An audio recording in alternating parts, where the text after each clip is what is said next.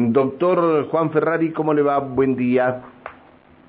Hola, buen día, Pancho, ¿cómo están? Bien, bien, bien. ¿Está de guardia o lo, o lo levantamos? No, no, me desperté un ratito, ah. ahora dentro de un Bueno, eh, eh, disculpe que lo llamo, pensábamos que estaba de guardia, le pido disculpas. Eh, el doctor Juan Ferrari es secretario general del Sindicato de Profesionales de la Salud Pública de Neuquén, Ciprosapune. Hoy eh, inician un paro de 48 horas en reclamo por la ley de carrera profesional. Eh, además hay algunas denuncias eh, que van a dar a conocer en la jornada de hoy. Eh, ¿Cómo va a ser esta actividad? ¿Cómo va a ser la medida de fuerza sin concurrencia en lugares de trabajo? ¿Cómo la van a llevar adelante, doctor?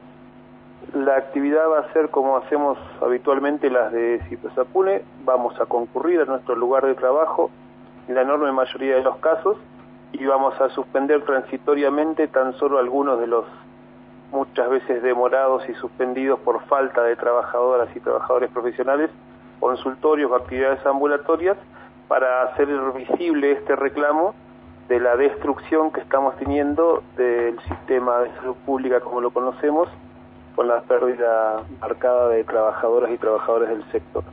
Nos vamos a, vamos a tener actividades en distintos hospitales y centros de salud en el caso de la ciudad de Neuquén y alrededores, nos vamos a movilizar en el centro de la, de la ciudad de Neuquén, convocándonos a partir de las 10 de la mañana en el, en el Monumento a San Martín. Las actividades de guardia y de ambulatorias están, como siempre, totalmente garantizadas desde la actividad de nuestro sindicato.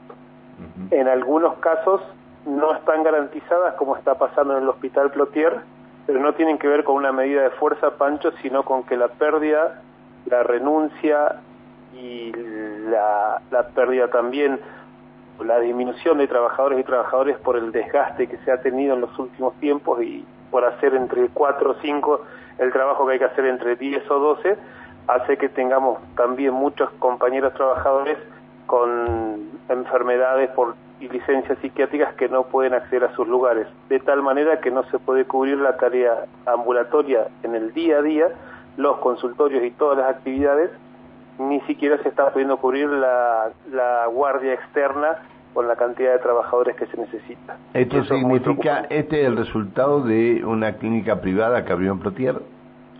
Están relacionados, lamentablemente. La falta de eh, una ley de carrera profesional para seguir atrayendo y manteniendo trabajadores altamente calificados en nuestro sistema, la falta de concursos, la situación caótica en la que nos ha llevado a, por lo menos el agrupamiento profesional el convenio colectivo y la decisión del gobierno de seguir sacándole apoyo al sistema público, al único sistema que hay en favor de negocios tercerizaciones y cuestiones que favorecen a las clínicas y los consultorios, las consecuencias son esas. En Plotier tenemos una clínica que eh, se lleva millones de pesos, se va a llevar millones de pesos, se lleva a trabajadores calificados y que no va a hacer la atención que se hace en Plotier, que no se puede hacer hoy, en los centros de salud, en las salitas, en la posta sanitaria, en el área rural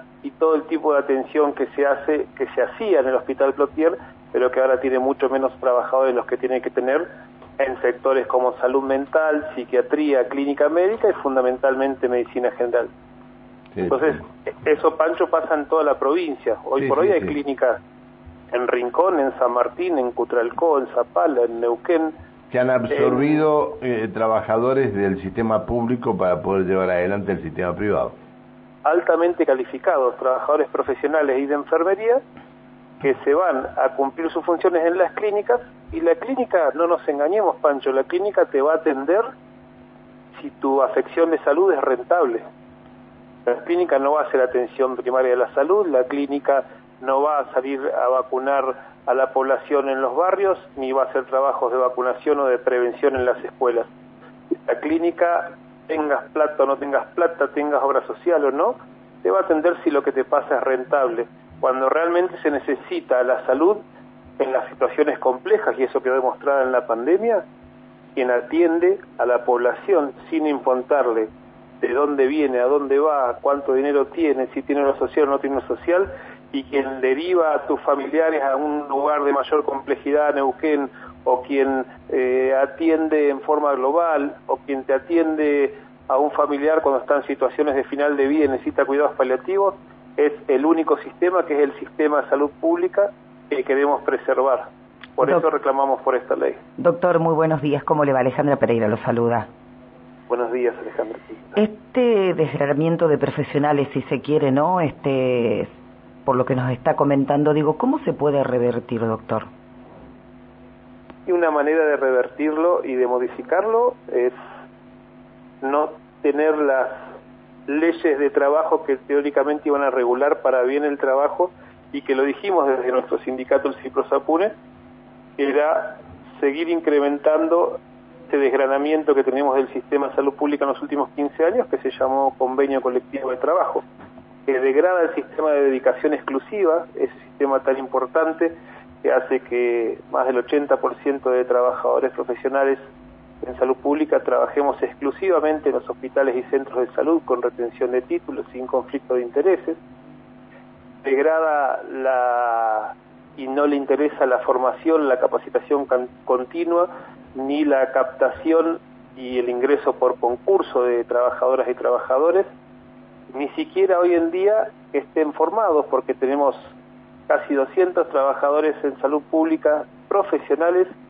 cubriendo tareas que tendrían que ser de especialistas en medicina general o en pediatría, que no tienen la formación, no tienen la especialidad, que están recién salidos de la facultad y nuestro sistema, nuestro Ministerio de Salud los contrata para tapar los enormes huecos que tenemos. Entonces, la ley de carrera profesional no es que de la noche a la mañana va a solucionar esto, pero viene, es un proyecto presentado que se puede llevar a cabo y que no hay ningún tipo de inconstitucionalidad ni ningún tipo de problema entre que coexista con el convenio colectivo, porque en educación neuquina tenemos un estatuto de ley del docente y un convenio colectivo propio de trabajadores auxiliares de servicio y conviven sin ningún tipo de problema.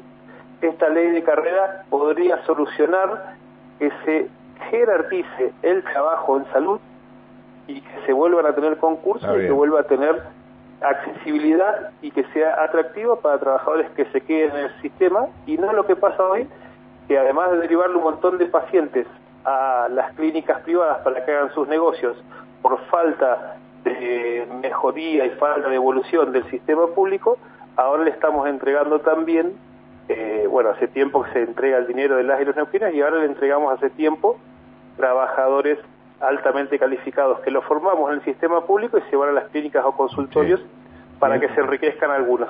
Tiene razón.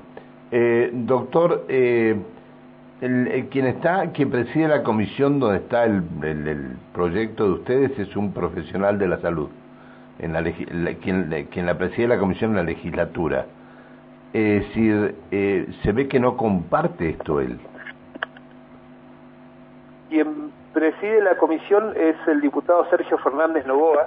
Ah, perdón, no pensé de la que comisión, ah, pero pero los doctores Maximiliano Caparrós sí, a él, a él me refería, sí. y el doctor Rivero, que han sido trabajadores de salud pública neuquina, eh, saben muy bien que la salud pública que ellos conocieron está siendo dinamitada y dilapidada algunos de ellos, el doctor Rivero, han participado en el trabajo que se hizo en comisiones de este proyecto en, los, el segundo semestre del 2021, pero hoy en día están callados, no nos responden ningún tipo de llamado, convocatoria o teléfono, ni a nosotros del sindicato, ni a los otros legisladores que están trabajando activamente y que quieren que este proyecto avance, porque el gobernador y el vicegobernador en complicidad con quien casi dirige esta provincia, que lamentablemente es un secretario general burócrata y que hace sus negocios de un gremio que se llama ATE.